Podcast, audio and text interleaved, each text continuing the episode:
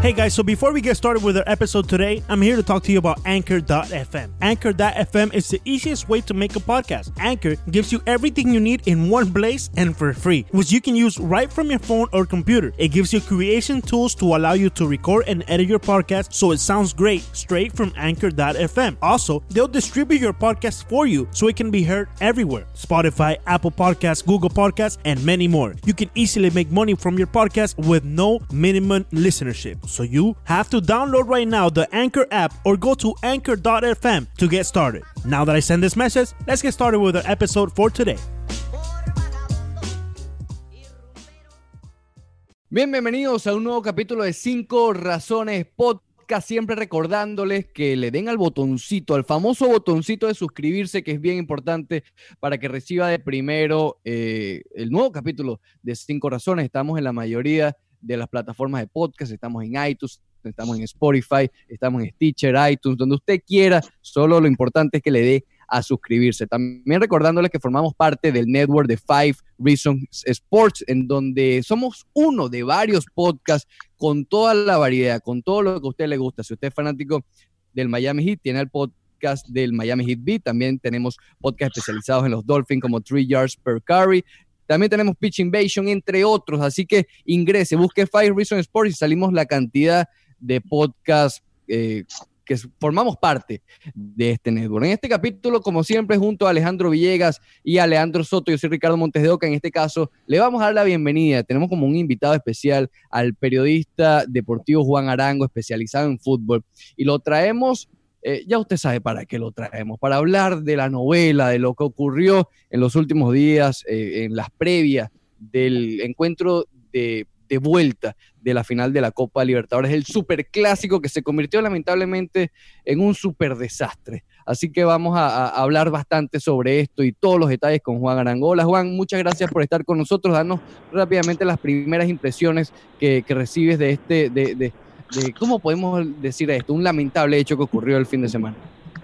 Uy, sí, bueno, lamentable en ese aspecto y, y, y quería disculparme porque en, la, eh, en, una conversa te confundí con Renato Bermúdez y bueno, me sí. disculpo, perdóname que, que, estuve mal por mi parte en esa. Pero no, no fuiste el único, déjame decir. ¿Qué dijo, ¿Qué dijo Renato Bermúdez? Cuéntanos no aquí qué dijo Renato Bermúdez que hizo que te molestaras y nos escribieras. No, no, mira, lo que pasa es que porque pasa algo negativo dentro del, mundo del deporte, no, no, no, es reflexión de un país, como decir que, que si algo ocurre en el país de uno o, algo pasa en el fútbol de, o algún tipo de acto de corrupción, algún tipo de, de violencia, no, no es una reflexión de, del país en sí, de, de, una situación, de una administración, de algún tipo de liderazgo. Sí, hay una mancha en eso, pero no necesariamente en el pueblo. Eso, eso es por lo menos mi opinión, que que esto que ocurrió en el Superclásico no es una mancha al país de Argentina, es, es una mancha al liderazgo de Argentina, AFA, al gobierno de, de Buenos Aires, al gobierno de, Argentina. Eso sí, pero que es un, una mancha en el pueblo argentino no es.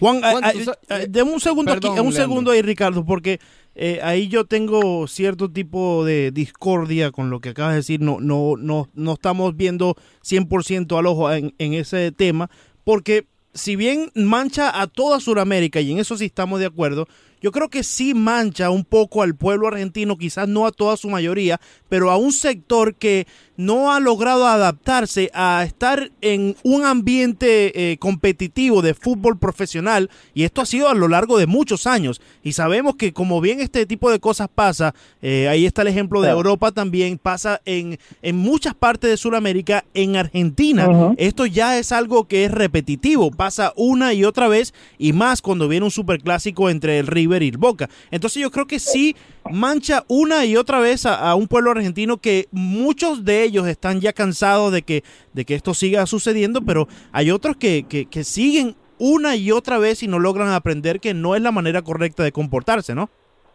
Pero también eso tiene que ver mucho con, con la manera en la cual ellos han sido apoyados por el gobierno argentino también por el, gobierno de Buenos Aires. Y hay muchos culpables en esto. Uno puede apuntar el dedo a, Mauricio Macri, que fue uno de los primeros que empezó a apoyar un poco más a las barra bravas cuando era presidente de Boca. También se puede decir mucho de Rodolfo Donofrio, que también ha hecho mucho, y, y presidentes de River que han estado anteriormente. eso, digamos, lo que ocurrió con 300 personas y el 0.5% de la población de un país no es una reflexión del resto del 99.5, que sí es un, pueblo trabajador, un pueblo que va y paga sus cuotas de socio, que va y paga el boleto, que va y también es el grupo que va a salir perjudicado en esto. ¿Por qué?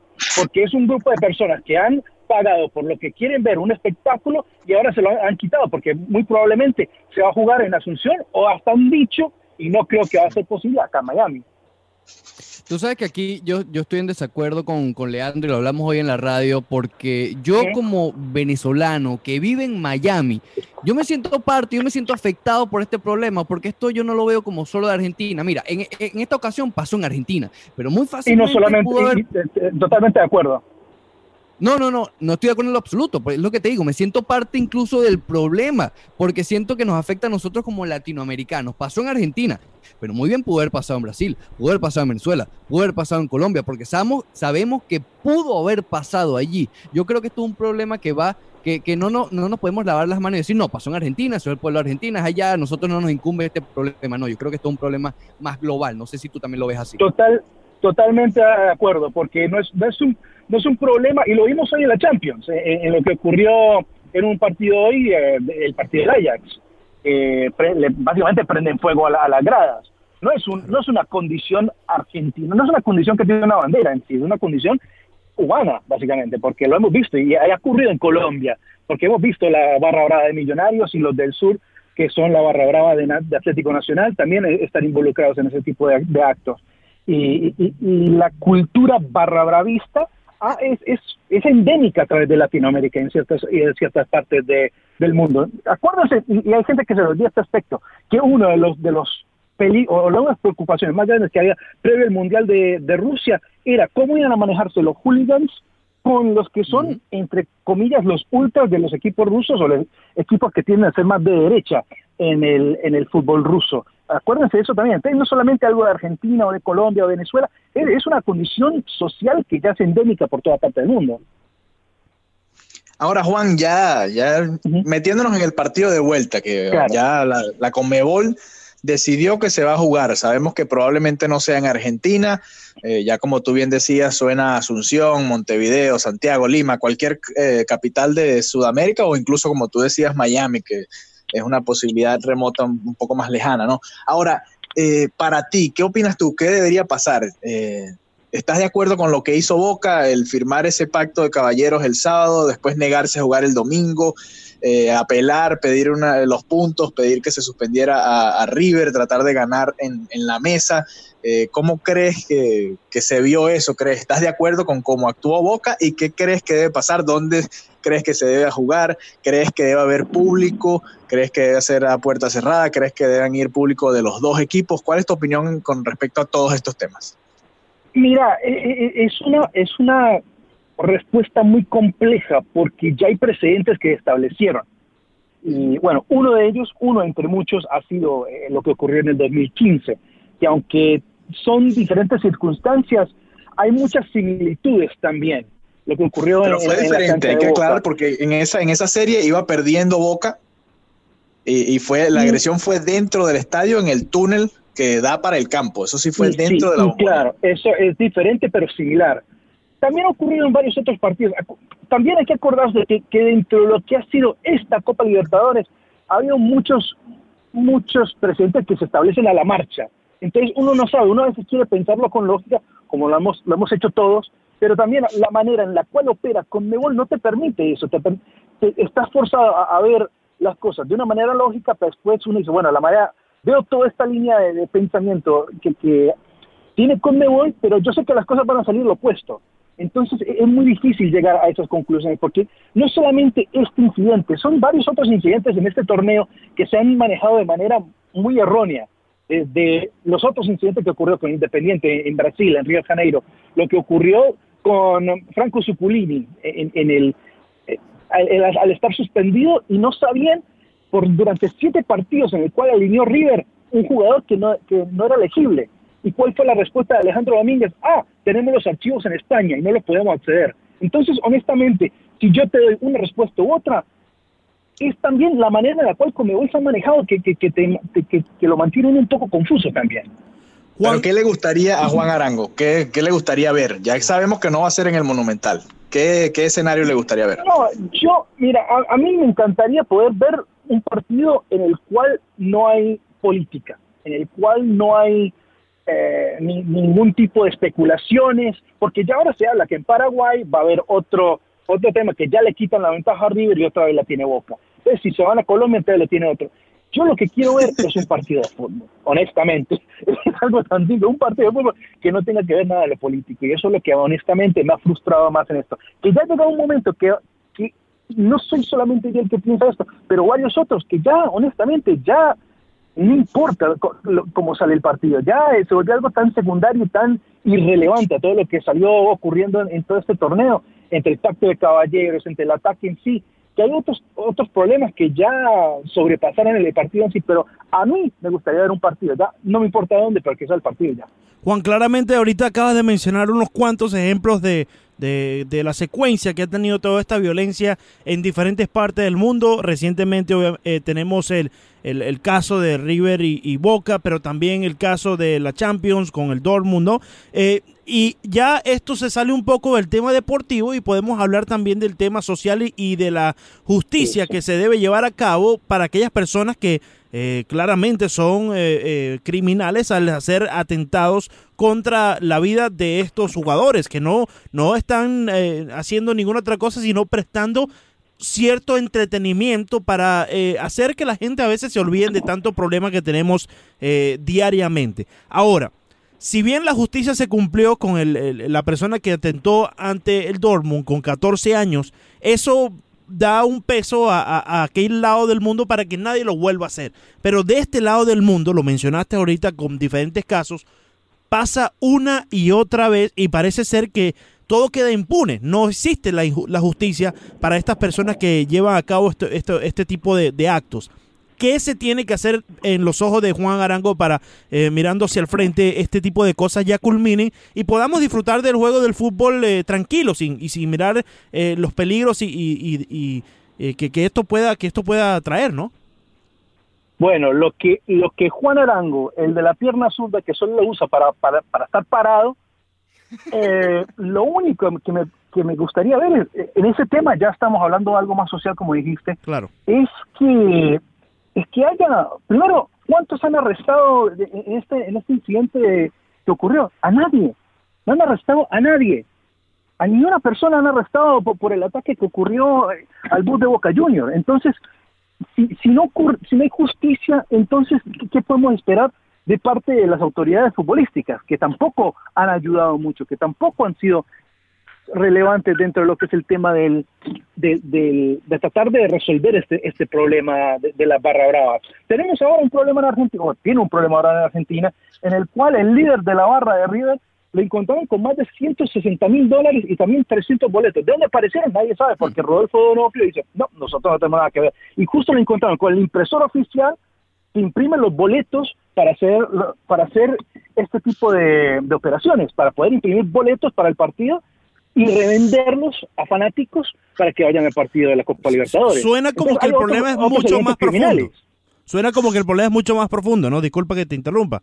Claro, y ahí hay muchas palabras que están metidas con el narcotráfico y hay muchos otros temas que se están metiendo la barra brava, porque honestamente no son fanáticos de fútbol y no me gusta poder incluirlos dentro de lo que es una categoría de, de, fanático del fútbol, porque honestamente no son, son individuos que están usando el escudo de una camiseta, el escudo de un club, un equipo, equipo cualquiera, y lo están usando como una manera de poder seguir con, con sus actividades criminales.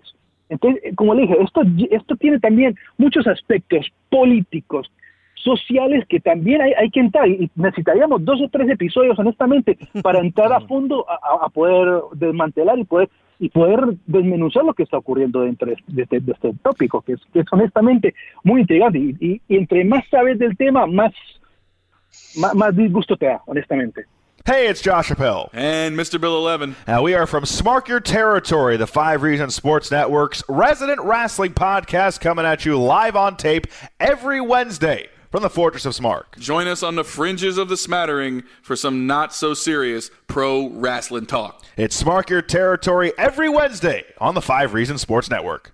Eh, Juan, volviendo al, al, tema como tal, el hecho de, del autobús, que digamos que fue el catalizador de todo el desastre y la anarquía que ocurrió en Argentina el sábado a, antes del juego. Eh, no sé si piensas como yo, yo sé que el problema es muy profundo, pero el hecho eh, puntual, el del sábado, creo que se pudo haber evitado por el simple hecho de cambiar la ruta del autobús. Primero te pregunto, ¿tú sabes de quién fue la grandiosa idea de, que, de, de, trazar esa ruta para del autobús de Boca al lado de estos hinchas, entre comillas, de, del River? Y si piensas igual que yo que, que, que ese fue, digamos, el detalle que, que explotó todo este asunto, ¿no? Bueno, si, si uno quiere analizarlo, es, es la misma ruta que toman siempre. Mm. Pero lo que ocurre es que la policía, como planeó este operativo, dejaron que los fanáticos estuvieran ahí. En vez de retirarlos por lo menos 100, 200 metros de, de, donde estaba pasando el bus. ¿Tú ves más el, Hasta lo dijo, problema de que hayan dejado que se reunieran ahí o, o, la ruta? Fue el problema de que llegaran los fanáticos allí, ¿no?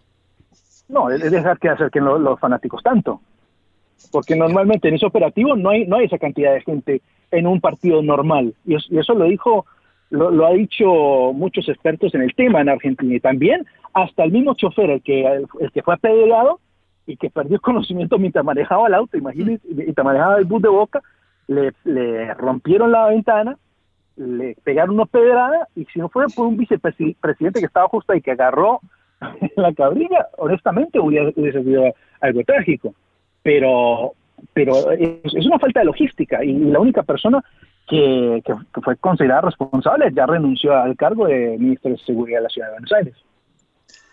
Ahora, Juan, ahí muchos se han lavado las manos, ¿no? La Conmebol, teniendo este evento que sabía que todo el planeta iba a estarlo viendo, se ha querido lavar las manos. El presidente de la FIFA dijo que simplemente estaba de invitado, que no tuvo nada que ver, que no tenía nada que ver. Eh, Boca Juniors obviamente no tiene nada que ver, eh, se le, tiró la pelota a River. River dijo que contrató una seguridad privada que solo pasa en Argentina, que tienen que contratar una seguridad privada y que no es la seguridad del Estado la que... Eh, trata de cuidar a los ciudadanos. Aquí pocos han tomado la culpa. Ahora, y obviamente la culpa es de los que estaban ahí, los que lanzaron las piedras al autobús. Ahora, yo quiero centrarme en el partido, porque Boca llegó, desde que llegó al, al, al, Monumental herido, ¿no? Varios de sus jugadores heridos. Claro. Eh, pasó algo que me pareció curioso. No se dejaron examinar del todo por los médicos de Conmebol. ¿Qué crees que pasó ahí? Bueno, lo que dijo Pablo Pérez fue que el doctor nunca lo vio y el doctor hacia aún dijo que él estaba apto para jugar. Los doctores hicieron un informe, los doctores de Comebol, que no creo que estén conspirando ni mucho menos, hicieron un informe que trataron de constatar las lesiones y no pudieron. Sí, no, no, pero Pablo Pérez después dijo, y él lo dijo cuando, cuando estaba hablando con los medios, que él nunca vio doctor. Pero el doctor, le, basado en, el informe, dijo que, que estaba apto para jugar. Ese es el gran tema que, y hasta el mismo doctor lo entrevistaron en, Uruguay. nosotros no vimos los jugadores, nos habían dicho que, ya habían ido al hospital y no lo vimos. Y, después de eso entró el cuarto árbitro, Víctor Carrillo, a empezar a pedir eh, las planillas del partido. Y fue el mismo Carrillo que empezó a decir, si no lo tienen listo, lo van a suspender. Que básicamente entró, de acuerdo, a ver, de acuerdo a la interpretación de cómo entró él, los de Boca sintieron que los estaban, como dicen en Argentina, apretando para jugar. Sí. Y eso, sí, bueno, que eso obviamente, la Conmebol apretó porque la primera instancia fue poner el juego a las seis, ni siquiera suspenderlo. Claro, claro, claro, claro. Y eso es lo que, y ese es el problema acá, que, que Boca dice, pero ¿por qué nos dicen a nosotros a las seis? Y cuando ocurrió algo similar con River, no esperaban que se pudieran recuperar y volvieran a jugar el segundo tiempo en otra oportunidad. Y, por eso uno entiende el lado de River y uno también tiene que entender el lado de Boca porque porque honestamente eh, los jugadores no tienen nada que ver. Lo que ocurrió fue dentro de una de un de un perímetro en el cual el club está responsable, pero también el club tiene apenas puede ser algo. Ya los operativos que hace la policía y las compañías privadas ya en cierto aspecto está fuera de las manos de, de, los protagonistas y hasta del presidente hasta cierto punto. ya llega a estar en manos de, de autoridad de seguridad y hasta políticos que entran y entran y quieren eh, lavarse las manos como ustedes dijeron, pero a la misma vez eh, quiere meterse a politiquear y empezar a decir, hay que eliminar las barras, hay que eliminar esto, pero al final de cuentas no han hecho nada. Juan Aranguna pregunta, si no fuera River, sino que fuera un equipo colombiano, un equipo boliviano, un equipo peruano, eh, ¿le hubieran tenido la misma paciencia que le tuvieron o que le han tenido a River Plate? Bueno, esta respuesta te la contesto muy fácil. Acuérdense de la final de la Copa Sudamericana del 2002 entre Sao Paulo y Tigre. ¿Te acuerdas qué ocurrió en esa? No, cuéntanos, refrescanos la memoria. Bueno, eh, eh, llega el equipo de Tigre. Al Morumbí. Se enfrenta al Morumbí, exactamente. Se enfrentan con la policía, son atacados y, deciden no salir. Entonces, ¿qué pasa? La Comebol le da el título al Sao Paulo. Ahí, ahí cuando deciden no salir ya más para jugar el resto del partido. Entonces ya está el precedente hecho de, de lo que ocurre en la Conmebol. Pero también hay otros precedentes que contradicen ese mismo precedente. Y por eso, viendo como comenzamos esta conversa, es confuso cómo está actuando la Conmebol ahora mismo. Y, ha sido básicamente un bochorno.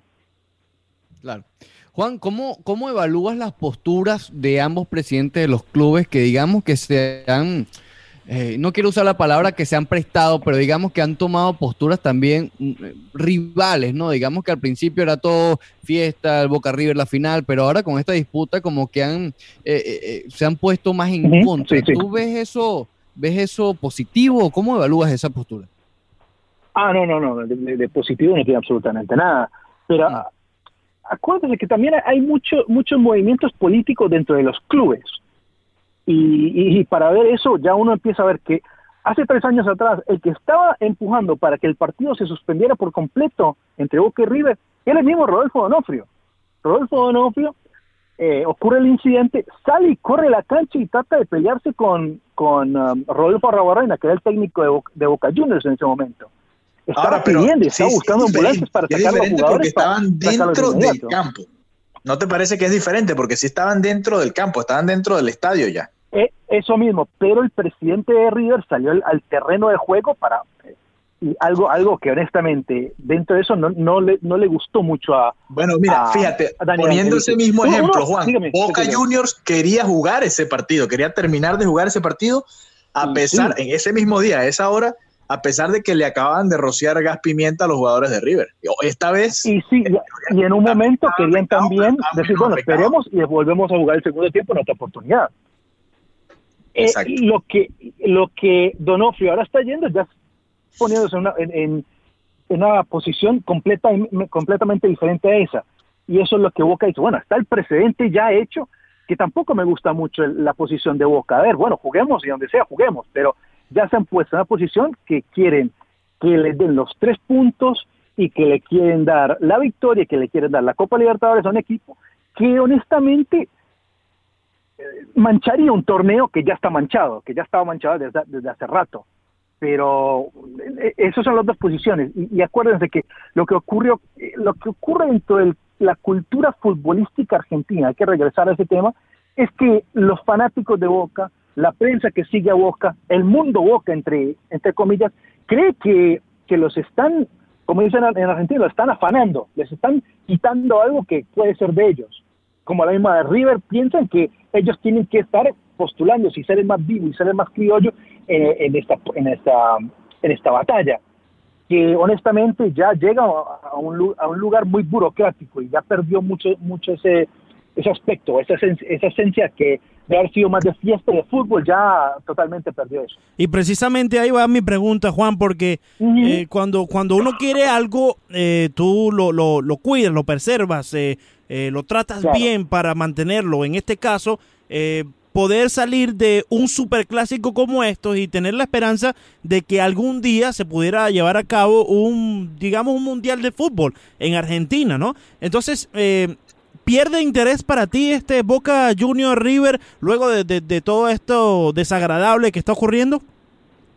Mira, no, yo, yo, no, yo apenas hablo por mí mismo, no, no puedo hablar por otras personas te puedo decir que desde mi perspectiva sí, porque ya el que gane, Boca o River, ya, ya va a haber suspicacia, porque el árbitro que pongan, el lugar donde se juegue, el color de la camiseta, si se lavó bien o se lavó mal los uniformes, cualquier aspecto al cual uno pueda agarrar, ya el viaje, el hotel, lo que sea, ya siempre va a estar bajo suspicacia el resultado final. Y eso, y eso quita mucho la esencia de, lo que es eh, la competitividad, de lo que es una rivalidad que honestamente se creó a base de grandes jugadores y grandes partidos a través de la historia. Y eso ya ha manchado mucho lo que es esta rivalidad, que ha sido muy grande dentro de la historia del fútbol. Eh, Juan, Leandro tocó un tema, un punto interesante. Eh, ¿Tú crees que esto, esto que ocurrió pueda dañar? Porque sabemos que Argentina, conjuntamente con Uruguay y Paraguay, están pensando en ser sede en un mundial. ¿Tú crees que este hecho puede afectar esa, esa candidatura? Absolutamente. Si, no puede, si no pueden cuidar o si no pueden hacer la seguridad de manera apropiada a un partido de, una, de un torneo a nivel continental, ¿qué haría alguien que ve esto desde Japón o en África o en, o en el Medio Oriente, que tenga un voto para ese mundial que uno diga, bueno, lo quiero en Argentina, Uruguay o Paraguay o lo quiero en Inglaterra, donde sé que hay seguridad, donde sé que, que va a haber algo más organizado, más logísticamente apropiado. Y eso sí, va, va, a afectar muchísimo, muchísimo lo que va a ser esa candidatura. Una candidatura que ya está en limbo, porque ya se ha hablado mucho de que Argentina posiblemente se salga el mes de marzo en el próximo eh, Consejo de FIFA, que lo anuncie de manera oficial que se va a salir de esa candidatura, pero hay que ver todavía. Si esto ocurrió con, un club eh, eh, nacional, un club interno, local de su país, que están supuestos a cuidar año tras año cuando juegan la liga. No quiero pensar lo que pueda pasar, eh, Juan, eh, en una situación donde Argentina se encuentre jugando contra Colombia y tengan que los jugadores colombianos pasar por algo similar, ¿no? Entonces, eh, definitivamente creo que... Pero, pero, pero eso también pasa en las eliminatorias de Conmebol. No, correcto, correcto, correcto, pero estamos hablando... No es algo del cual somos ajenos al, nivel de, selección. Pero, pero estamos hablando ya en el, en el, en la vitrina de un mundial, ¿no? Es algo mucho más eh, gigante. No, no ah, quisiera pensar que eso pasara en ese escenario.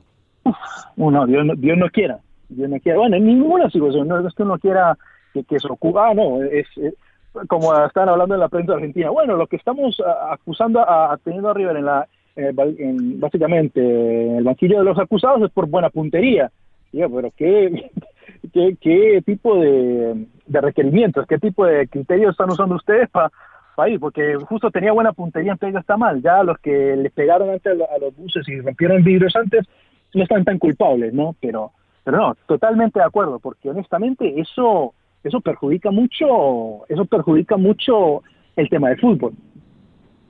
Oye, Juan, no podemos terminar este podcast sin hacerte la siguiente pregunta.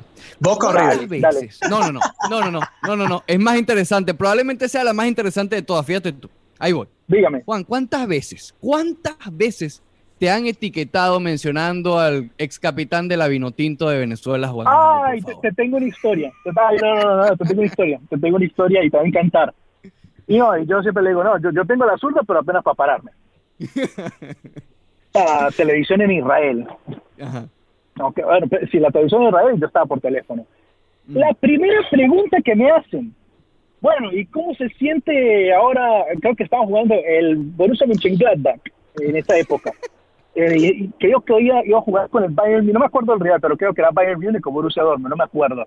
Me llaman y me dicen, bueno, ¿y cómo está la concentración del equipo previo al partido ante el, Bayern? Y yo, perfecto, está excelente, me encanta, todo genial, pero desafortunadamente yo no estoy ahí, yo estoy en Miami. ¿Pero qué estaba haciendo en Miami antes del partido? Bueno, yo estoy de shopping, porque justo me llaman cuando estoy con mi esposa y estoy, y cuando, cuando se me prendió el bombillo dije, no, no, no, no, tienen el equivocado, tienen a Juan Arango equivocado, dice, y, y, un silencio y bueno, ¿Y estaba en vivo? bueno, ¿qué me puede contar? ¿Qué me puede contar? Sí, está en vivo. Radio Nacional en Israel, muchachos. Me pasa esa. Y dice, bueno, le puedo hablar de la Bundesliga si quiere, pero tiene al, arango equivocado. Yo soy, y, ahí surgió, yo soy el arango con la, con la pierna zurda que solamente lo uso para estar parado. y, y, ahí, y ahí comenzó, ahí comenzó eso, pero me, moría de la risa en el momento porque porque me empezaron a preguntar como si fuera el jugador. Bueno, ¿y cómo se va a armar y cómo hace la alineación del equipo? Hermano, tiene, tiene el rango equivocado. Pero eh, eh, ahí, ah, esa es mi experiencia, entonces para que tenga una idea, imagínate. Juan, muchas gracias por atendernos estos minutos, pero antes de despedirnos, por favor, a todos los que nos están escuchando, eh, ¿dónde podemos seguirte? ¿Cómo se llama tu podcast? ¿O dónde podemos escuchar tu trabajo, ver tu trabajo? Sí, bueno, eh, yo tengo un podcast que es bilingüe que se llama Beyond the Pitch y justo hablo con varios personajes, con varias personas del fútbol eh, a nivel mundial. Puede ser desde desde Inglaterra, Argentina, Colombia, Venezuela, hasta Australia, la India. Justo hace un par de semanas atrás eh, tuve una entrevista con el técnico de la selección de India, que es un, que es un técnico inglés. Ya ha recibido mucho, muchas ofertas, especialmente a la MLS, imagínense. Eh, también soy el corresponsal de Latinoamérica del diario Sport de Barcelona. Eh, escribo muchas notas sobre lo que está ocurriendo en esta parte del mundo. Ese es el diario favorito de Ricardo Montes de Oca, para que lo sepa, Juan Arango. ¿Perdón? Ese es el diario favorito de Ricardo Montes de Oca. Se mete todos los días a leer sobre el Barcelona. E igual que en marca en ah, ah, bueno, bueno, listo, perfecto. Muchísimas gracias, Juan. Muchísimas gracias. Que le mande un póster de Messi o algo para que lo tenga en el techo. gracias, Juan Arango, por compartir con nosotros aquí en el Cinco Razones Podcast. Listo, hermano. Un abrazo a todos.